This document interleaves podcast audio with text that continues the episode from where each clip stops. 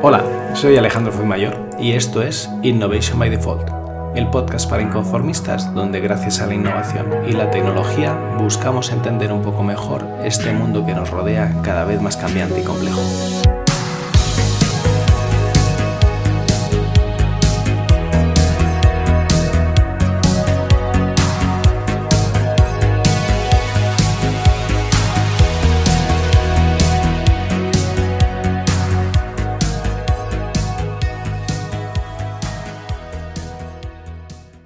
El episodio de esta semana vamos a hablar de coordenadas cartesianas, intuición y monopolios.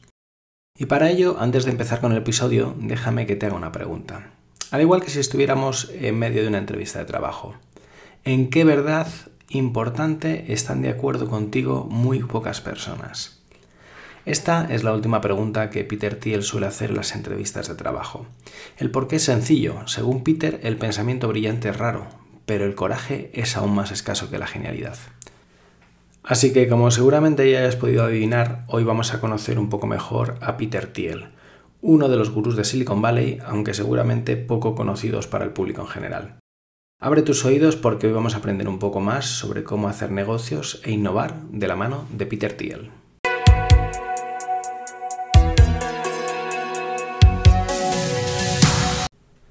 Antes de comenzar, me gustaría darte la bienvenida a esta segunda temporada de Innovation by Default.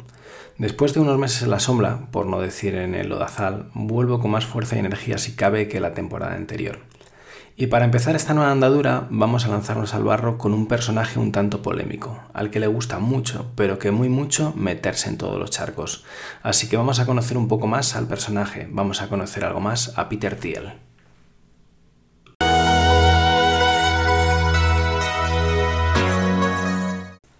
Si no conoces a Peter Thiel, te puedo decir que es uno de los inversores de capital riesgo más exitosos de Estados Unidos. Y no solo por las compañías en las que ha invertido, también es conocido por su posicionamiento y fuerte activismo político. Thiel además es cofundador y parte de la famosa mafia que creció alrededor de PayPal, inversor inicial en Facebook, mentor de Mark Zuckerberg e inversor clave en decenas de, eh, de grandes tecnológicas como LinkedIn, Spotify o Airbnb creo que también tiene algo que ver con el famoso chat GTP. Y además, amigo personal de Donald Trump. Como puedes ver, no le falta de nada a este hombre en su carta de presentación.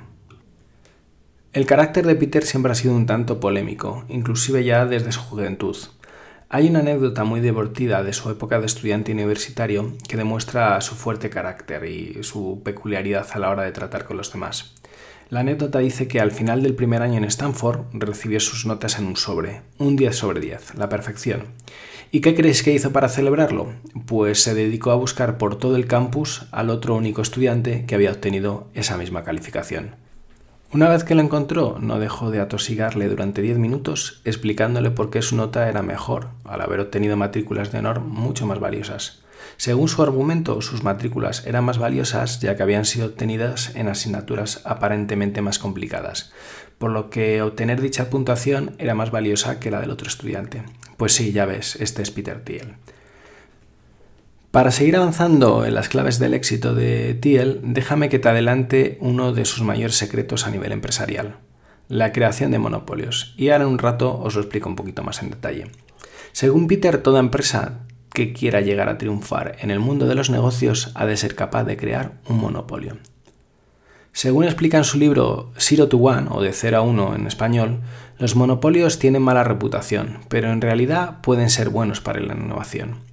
Su razonamiento tiene lógica, y es que para llegar a este estado de monopolio, tu empresa debe ser capaz de crear algo totalmente nuevo e innovador, a nivel tecnológico y que un producto y modelo de negocio superior al resto. Esta diferenciación hará que aquello que crees no pueda ser copiado por la competencia, al menos por un periodo de tiempo lo suficientemente largo. Tan largo como para establecer eh, tu empresa en el mercado e ir cogiendo nuevos segmentos y creciendo y expandiéndote a otras localizaciones.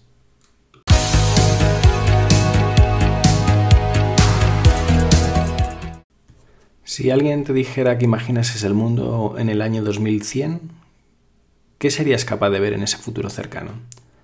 Como ya sabes, nadie puede predecir el futuro con exactitud, ni siquiera el afamado Rappel. Pero si hay dos cosas que sabemos seguro es uno, que será diferente, pero dos, que a su vez tendrá muchos vínculos con el mundo en el que vivimos. Todos creo que tenemos interiorizada esta idea y seguramente compartamos la experiencia de que el mundo en el que vivimos de niño era diferente al actual en muchos aspectos. La parte más perturbadora de este pensamiento es que ha habido muchos avances tecnológicos en el camino, pero si no somos capaces de pensar en perspectiva, seremos incapaces de ponerlos en valor.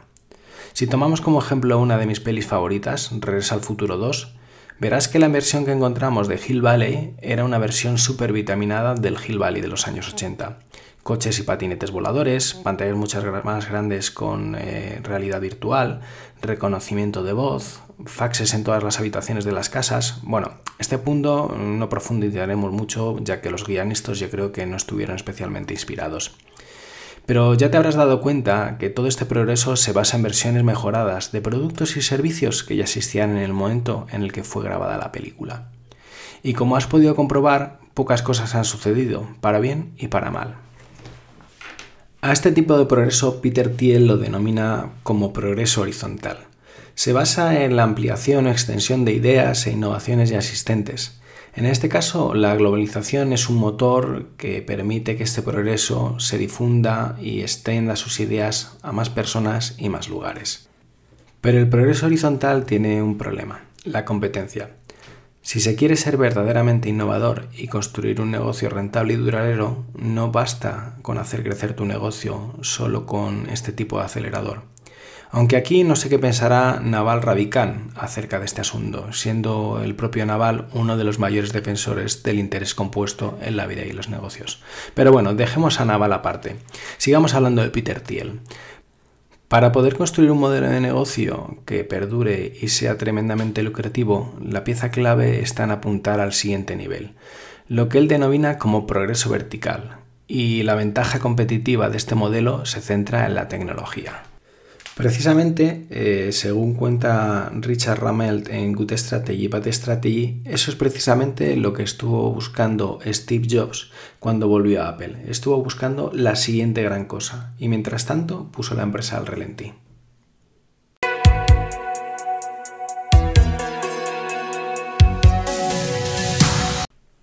La realidad de la humanidad es que hemos estado jugando a juegos de suma cero durante miles de años. Hemos estado compitiendo por los recursos naturales y peleándonos en guerras por la posesión de determinadas tierras o recursos. Mejor dicho, seguimos literalmente matándonos unos a otros y por desgracia Ucrania es una muestra más de esta cara más sórdida de la humanidad. Como ya explicamos en el capítulo 18 de la primera temporada, titulado Las siete olas de la innovación, la humanidad en los últimos siglos ha progresado de manera excepcional gracias a la tecnología, Tecnologías como la máquina de vapor, el teléfono o la aviación han hecho que el mundo cambiara por completo cada dos generaciones. El mundo en el que crecieron mis abuelos no se parece para nada en el que vivo yo hoy en día, y seguramente será muy distinto del que disfruten mis nietos. Pero veámoslo tomando una tecnología que ejemplifica muy bien esto. Tomemos como referencia el teléfono. Inicialmente la creación del teléfono fue un avance vertical, la introducción de esta, tecnología cambió el mundo, permitiendo que las comunicaciones fueran mucho más rápidas y sencillas. Si lo piensas, el teléfono o las redes de comunicaciones fueron el germen del progreso tanto vertical como horizontal del mundo que conocemos hoy. La llegada del teléfono móvil y luego su evolución a lo que conocemos hoy como teléfonos inteligentes fue en parte resultado de un progreso vertical. Una revolución tecnológica que se llevó por delante a una gran cantidad de otros dispositivos que acabaron embebidos en un único solo dispositivo.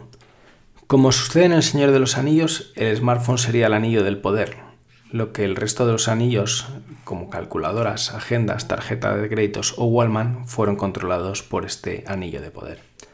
En cambio, distribuirlos a nuevos mercados en países en desarrollo fue un progreso horizontal, las empresas simplemente ampliaron lo que ya existía y expandieron sus redes y servicios a otros lugares. El ejemplo del teléfono nos sirve de base para explicar uno de los principios de crecimiento de negocios según Peter Thiel, Ya os he hablado de su faceta de inversor y como todo buen venture capital, su modelo de negocio se apalanca en invertir en compañías incipientes que gracias a la tecnología serán capaces de devolver la inversión realizada en unas cuantas veces la inversión inicial a sus venture capital.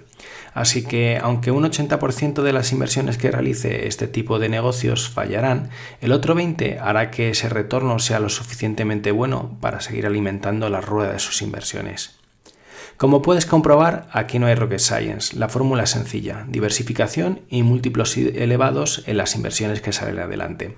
Sin embargo, según Peter Thiel, solo hay una forma de hacer que estas inversiones sean realmente rentables. Y aquí la palabra que buscamos es monopolio. Normalmente cuando escuchamos la palabra monopolio nos vienen a la cabeza imágenes de grandes y malvadas corporaciones que exprimen injustamente a la competencia. Pero tener un monopolio no significa necesariamente que la competencia sea tratada injustamente. También puede demostrar que esa empresa hace algo muy bien, también que su competencia no sabe cómo copiarla y por ende con el paso del tiempo no podrá sobrevivir. Si ese es el caso, seguramente y con un alto grado de probabilidad, la tecnología habrá sido parte importante de esa fórmula secreta. Según defiende Thiel, mucha gente cree que la competencia es el estímulo económico ideal para los mercados, ya que anima a las empresas a mejorar sus productos y servicios y ofrecerlos al mercado de forma mucho más eficiente. Pero ¿realmente es así? Mm, según Thiel, la competencia lo único que consigue es generar más progreso horizontal. Empresas que mejoran sus productos a base de copiar funcionalidades unas a otras, lo que obliga a diferenciarse en última instancia por precio para poder sobrevivir. Sin embargo, los monopolios son realmente los que impulsan la innovación gracias a la tecnología. Si lo piensas bien y volvemos al ejemplo de los teléfonos inteligentes y la llegada del iPhone, realmente lo que hizo Steve Jobs fue crear un monopolio a través de la generación de un ecosistema de productos y servicios que comercializaba la propia Apple. El resto del mercado a nivel de eh, telefonía eligió una eh, estrategia totalmente opuesta.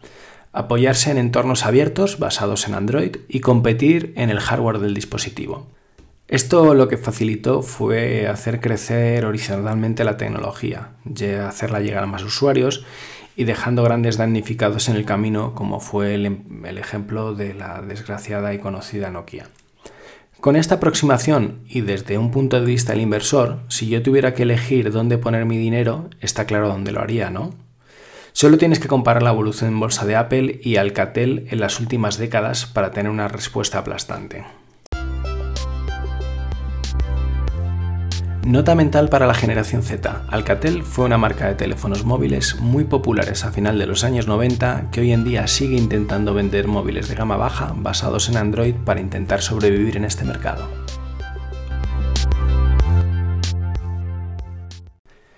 Pero el hecho de crear un monopolio no llega del todo a acabar con la competencia, inclusive en el largo plazo. Por ejemplo, si una empresa quiere competir hoy en el mercado de los smartphones, puede hacerlo de inmediato, en realidad han surgido muchas alternativas en los últimos años. Xiaomi, Oppo, OnePlus, inclusive en España tuvimos nuestro local hero, la ya extinta BQ. Pero si realmente alguien quiere arrebatar a Apple su posición dominante, tendría que inventar un smartphone que no sea una simple imitación.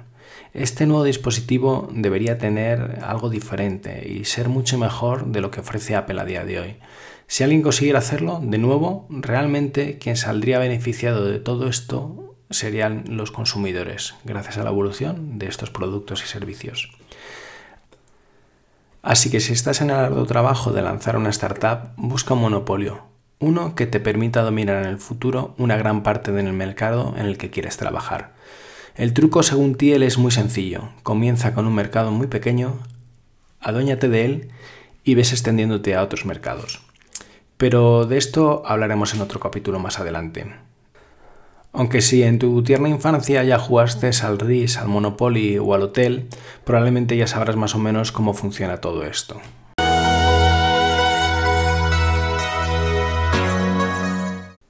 Pero antes de terminar el episodio esta semana, déjame contarte las cuatro claves que para Peter Thiel tiene que cumplir sí o sí todo monopolio.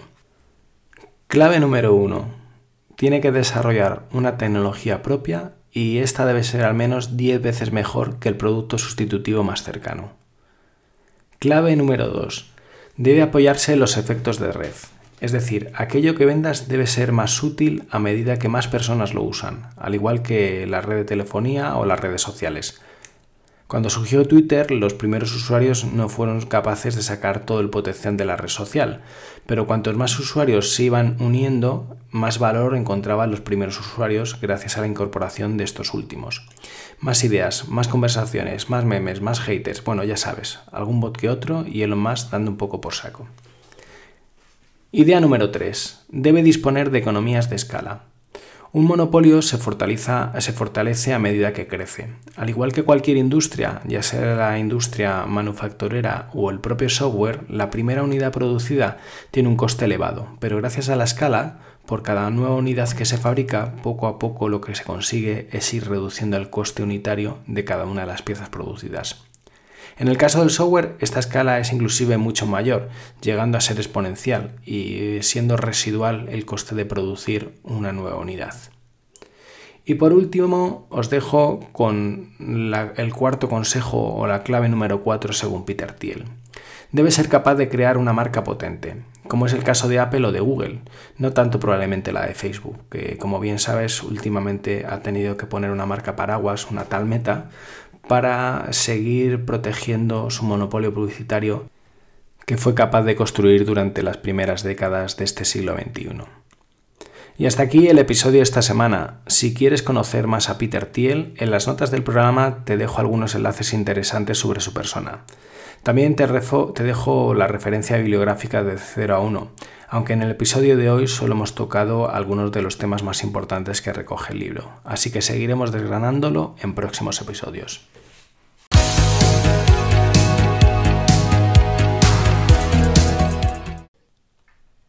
Y hasta aquí el capítulo de esta semana. Si te ha gustado, te invito a suscribirte en tu plataforma de podcast preferida, recomendar el programa a tus amigos y compartir en redes sociales.